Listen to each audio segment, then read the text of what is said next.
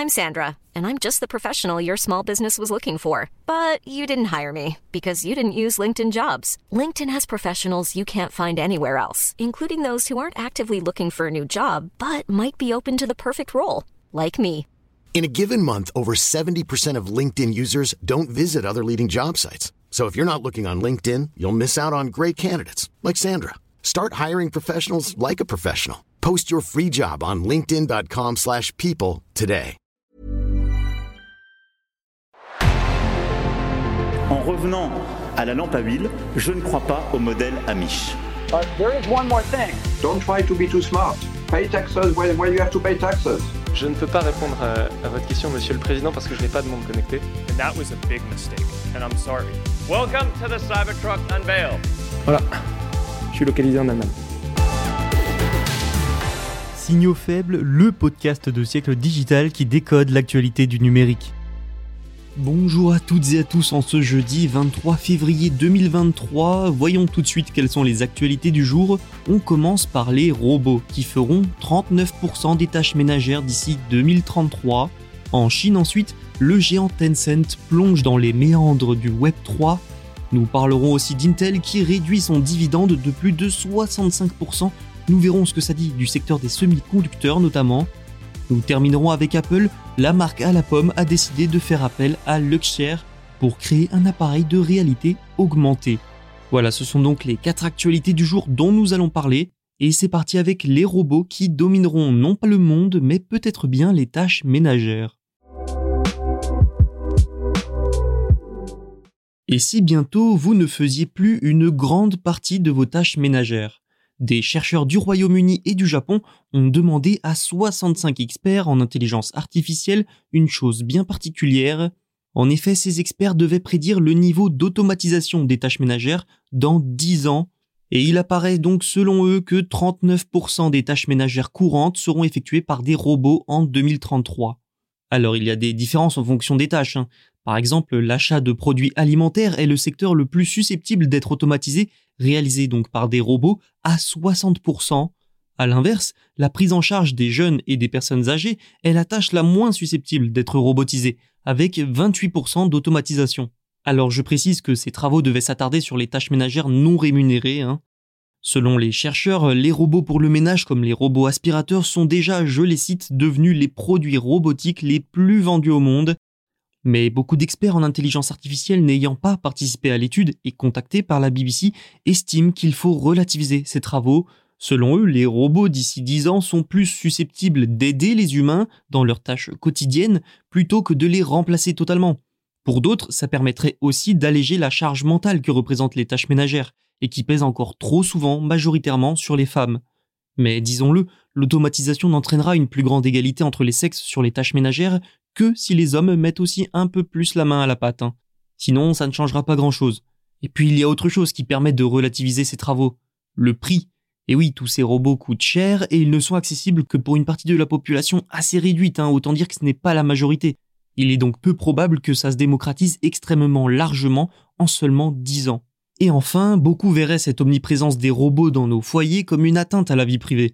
Une partie serait capable d'écouter, d'enregistrer ce que nous disons. Sans tomber dans la paranoïa, hein, le cap peut être difficile à franchir pour bon nombre d'utilisateurs méfiants, comme c'est déjà le cas avec les assistants vocaux comme Alexa. Le monde du Web3 compte un nouveau membre de taille, il s'agit du géant des jeux vidéo chinois Tencent. Mercredi, Tencent a tenu son premier sommet mondial dédié au Web3 à Singapour, Singapour qui est d'ailleurs devenu un refuge en quelque sorte pour les développeurs chinois de la blockchain depuis que Pékin a décidé de réprimer les crypto-monnaies en 2021. Alors déjà, attardons-nous sur le timing. Lundi, Hong Kong a annoncé sa volonté de permettre aux investisseurs dans le commerce de détail d'échanger de l'Ether et du Bitcoin dès le mois de juin. Vous le savez, Pékin surveille de très près les activités de ces grandes entreprises, mais aussi celles de Hong Kong. Les annonces de la ville et de Tencent semblent donc indiquer un regain de confiance de la Chine envers le Web3. Peut-être que sa position sur les crypto-monnaies est même en train de s'assouplir. Mais alors, comment expliquer ce changement de position? Eh bien en fait, c'est assez simple. La Chine n'a probablement jamais voulu tirer un trait définitif sur le Web3 et les monnaies numériques et décentralisées. En témoignent ses efforts notamment pour développer une MNBC, une monnaie numérique de banque centrale, un yuan numérique. La Chine ne veut pas rater cette probable vague technologique. Sa position est donc plutôt celle d'une expérimentation du Web 3 avec prudence et recul. Mais l'ambition est bel et bien là. Selon Bloomberg, Hong Kong veut même devenir la plaque tournante de la cryptographie. Difficile donc d'imaginer que cela se ferait sans le soutien discret, mais soutien quand même, de Pékin. Et ce soutien peut être aussi rassuré Tencent quant à ses propres projets sur le Web 3.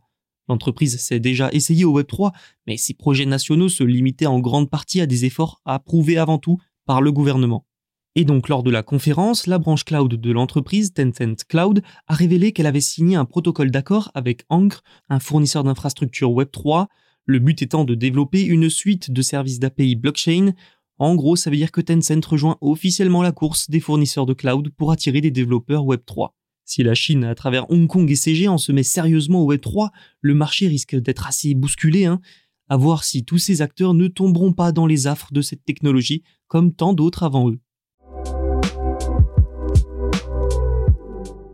Intel, géant américain des semi-conducteurs notamment, a réduit son dividende trimestriel. Une réduction qu'on peut qualifier d'importante parce qu'elle est de plus de 65%, passant de 36,5 à 12,5. C'est l'entreprise elle-même qui l'a annoncé mercredi, quelques semaines après un grand plan de réduction des coûts. Lors d'un traditionnel appel avec des analystes, le PDG, Pat Gelsinger, a expliqué que le conseil d'administration est prudent à ce sujet. Une prudence donc en ce qui concerne une réduction de dividendes, la première depuis 2000. Alors maintenant, petit point définition avant de continuer. Le rendement sur dividende, c'est le rapport entre le dernier dividende annuel par action et le prix de l'action. Donc ça peut être un indicateur historique, mais ça peut aussi être le reflet des attentes de l'entreprise. Du coup, le rendement du dividende d'Intel est désormais de 1,9% sur la base du cours de clôture de mardi, une baisse significative par rapport à son rendement précédent qui était de 5,6%. Bon, en gros, les perspectives économiques d'Intel ne sont pas vraiment au beau fixe. Les résultats les plus récents d'Intel prévoient d'ailleurs un manque à gagner et une perte nette de 664 millions de dollars pour le quatrième trimestre 2022. Cette santé économique fragile d'Intel reflète en réalité plusieurs choses. Ça reflète à la fois un marché des PC difficile et des problèmes de surplus des puces et des usines sous-utilisées. Nous en avons parlé il y a quelques semaines, mais le marché des PC connaît une zone de turbulence. Tout comme celui des puces, et ça depuis le Covid. Dans le même temps, Intel veut investir et a investi dans des usines. Des investissements importants qui ne sont pas encore rentabilisés et utilisés à plein potentiel. Tant que la situation sur les semi-conducteurs notamment ne s'arrangera pas et ne se stabilisera pas, Intel va avoir du mal à remonter la pente. D'ailleurs, petite parenthèse, mais face à un marché des semi-conducteurs perturbé, plusieurs acteurs du secteur diversifient leurs revenus et tentent de nouvelles approches. Nvidia notamment a expliqué évoluer vers un nouveau modèle commercial, un modèle qui consisterait à vendre des services d'intelligence artificielle directement aux grandes entreprises et au gouvernement, cette décision est aussi liée au fait que la demande en puces pour le traitement des données liées aux intelligences artificielles explose. Apple a trouvé un nouveau partenaire et il est chinois. La marque à la pomme a décidé de s'associer avec Luxshare pour développer des appareils de réalité augmentée selon Nikkei Asia. C'est la première fois que l'entreprise américaine fait appel à un fournisseur chinois pour un produit de première génération. Alors vous vous demandez peut-être ce qu'est Luxshare. Sachez qu'il s'agit d'un champion chinois de la fabrication d'appareils technologiques, un champion en plein essor. La société a notamment repris l'équipe de développement de réalité mixte de Pegatron à Shanghai. Ce partenariat montre aussi qu'Apple n'en a pas fini avec la Chine. Depuis quelques mois, on explique souvent qu'Apple veut se détacher de la Chine pour sa production, au profit de l'Inde notamment. Et en plus, l'entreprise américaine a pour fournisseur historique non pas une entreprise chinoise, mais une entreprise taïwanaise, Foxconn. S'appuyer sur un fournisseur chinois est donc le signe qu'Apple compte toujours grandement sur la Chine, un signe d'autant plus fort en période de tension extrême entre la Chine et les États-Unis. Luxshare a tout fait pour devenir aussi le partenaire d'Apple dans l'empire du milieu. La société participe déjà d'ailleurs à la construction de l'iPhone, de l'Apple Watch ou encore des AirPods.